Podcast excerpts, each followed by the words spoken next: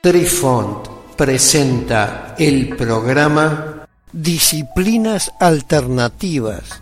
Hola amigos, les saluda Cucharita de Postre e inicia aquí nuestra crónica que seguramente los sorprenderá una vez más. Apreciamos sentir tu presencia. Comunícate con nosotros. Hazlo, Hazlo. vía Twitter en arroba trifón-media. Hola, soy Besitos de Sol. En el programa de hoy escucharemos Entrevista a Nikola Tesla en la revista Inmortalidad, segunda parte. Esta cita periodística se llevó a cabo en su laboratorio de Colorado Spring en el año 1899. Periodista, ¿qué es lo fundamental de estos pensamientos? Tesla, tres cosas son esenciales en esto. El primer tema es la comida. ¿Qué energía estelar o terrestre se debe utilizar para alimentar a los hambrientos en la tierra? ¿Con qué vino se podrá apagar toda la sed para que puedan animar en su corazón y entender que realmente son dioses. El segundo asunto es la perversidad. Otra cosa es destruir el poder del mal y el sufrimiento por el cual pasa la vida del hombre. A veces ocurren como una epidemia en las profundidades del espacio.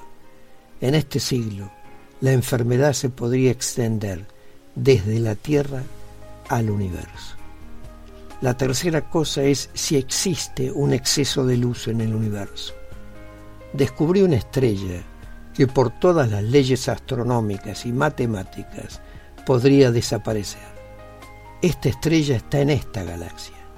Su luz puede ocurrir en tal densidad que se ajusta a una esfera más pequeña que una manzana, más pesada que todo nuestro sistema solar.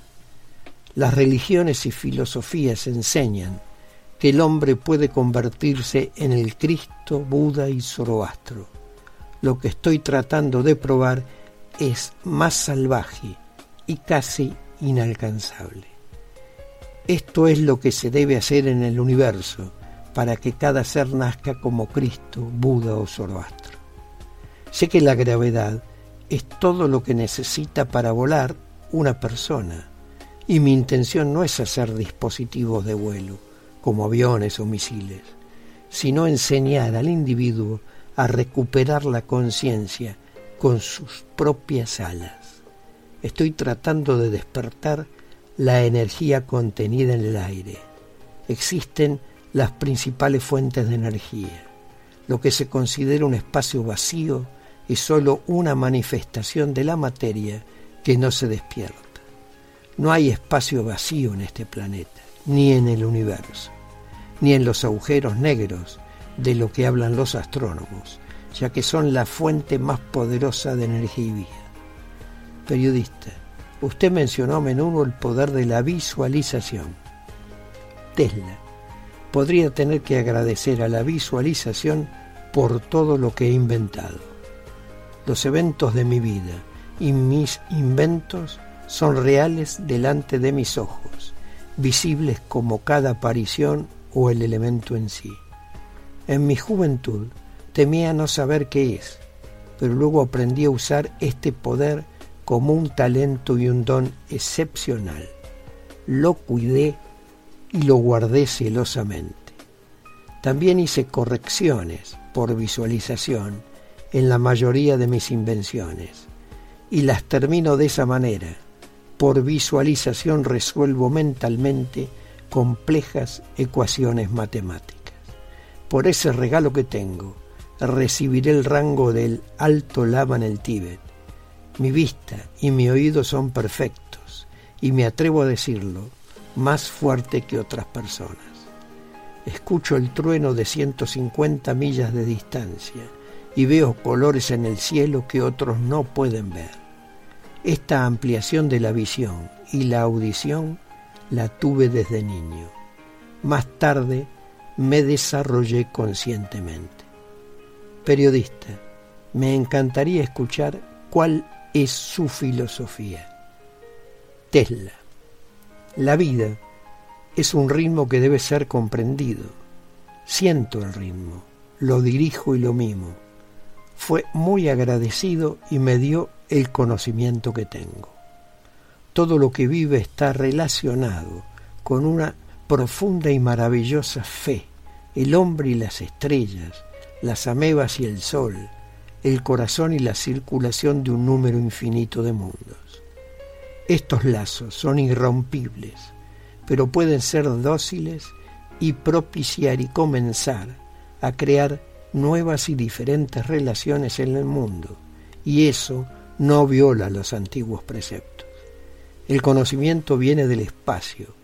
Nuestra visión es un conjunto más perfecto. Tenemos dos ojos, el terrenal y el espiritual. Se recomienda que se convierta en uno solo. El universo está vivo en todas sus manifestaciones, como un animal pensante. La piedra es un ser pensante y sensible, como una planta, una bestia y el hombre. Una estrella que brilla le pide que mire, y si no somos una persona bastante absorta en sí misma, entenderíamos su lenguaje y mensaje. La respiración, los ojos y oídos del hombre deben cumplir con la respiración, los ojos y los oídos del universo. Periodista, ¿cree usted que el tiempo puede ser abolido? Tesla, no del todo, porque la primera característica de la energía es que se transforma, está en perpetua transformación. Pero es posible aprovechar el hecho de que un hombre preserva la conciencia después de la vida terrenal. En cada rincón del universo existe la energía de la vida una de ellas es la inmortalidad, cuyo origen está fuera del hombre, esperándolo. El universo es espiritual, solo estamos a mitad de camino. El universo es más moral que nosotros, porque no conocemos su naturaleza y cómo armonizar nuestra vida con ella. No soy un científico. La ciencia es quizás la forma más conveniente de encontrar la respuesta a las preguntas que siempre me persiguen. Queridos amigos, los esperamos en nuestro próximo encuentro con un nuevo artículo que estamos seguros será de vuestro interés. Un cálido abrazo para todos. Adiós. Apreciamos sentir tu presencia. Comunícate con nosotros hazlo, vía Twitter en arroba trifón-media. Este episodio lo encuentras en Anchor, Spotify y en tus plataformas favoritas. Hasta siempre amigos. Besitos de sol y cucharita de postre les dicen gracias por pensar.